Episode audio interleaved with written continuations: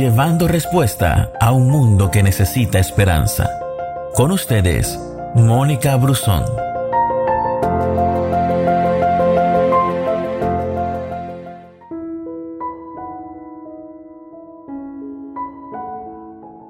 Esperar con paciencia. A nadie de nosotros realmente le gusta esperar. Quisiéramos que todo estuviera a tiempo, a nuestro tiempo. Pero dice la Biblia en Santiago 5, versículo 7, pero ustedes hermanos tengan paciencia hasta que el Señor venga. El campesino que espera recoger la preciosa cosecha tiene que aguardar con paciencia las temporadas de lluvia. La persona paciente es el que sufre calladamente, mientras el impaciente, que muestra en todo momento un carácter impaciente, es alguien que generalmente hace mucho escándalo. Y nosotros los creyentes corremos la carrera pacientemente, mediante la perseverancia y a través de las dificultades y ante la expectativa de lo que Dios va a hacer.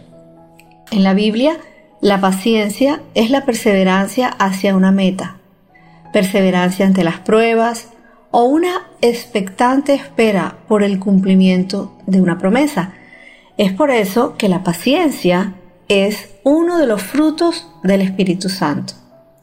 Pero claramente la paciencia no la desarrollamos de la noche a la mañana en nuestras vidas.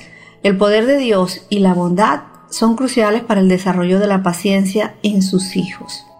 Y esta palabra nos habla hasta qué tiempo debemos ser pacientes. Y dice que hasta la venida del Señor. Y Dios es paciente y también quiere que nosotros aprendamos a ser pacientes. La paciencia forma nuestro carácter y es un proceso que se pondrá a prueba toda nuestra vida hasta que Él vuelva, dice la Biblia. Y Santiago nos dice que miremos cómo el labrador espera el precioso fruto de la tierra. Mi pregunta es, ¿estás esperando tu cosecha? Tal vez aún no veas el campo florecer, pero estoy segura que Dios recompensará tu fe y tu paciencia. La salud retornará a tu cuerpo. El hijo rebelde regresará a casa. Los hijos que necesitan reconciliarse se reconciliarán. El dinero que necesitas llegará a tus manos, te será devuelta a tu casa, tus hijos volverán a Dios, porque Dios está preparando la cosecha para tu vida. Por eso, el consejo de hoy es no desfallezcas, no desmayes, sé paciente y persevera. Dice la palabra en Santiago 1, 3 y 4, mas tenga la paciencia su obra completa, para que seáis perfectos y cabales sin que os falte cosa alguna. Una palabra para meditar, una palabra que estoy segura que enriquece nuestra vida y nos pone a pensar.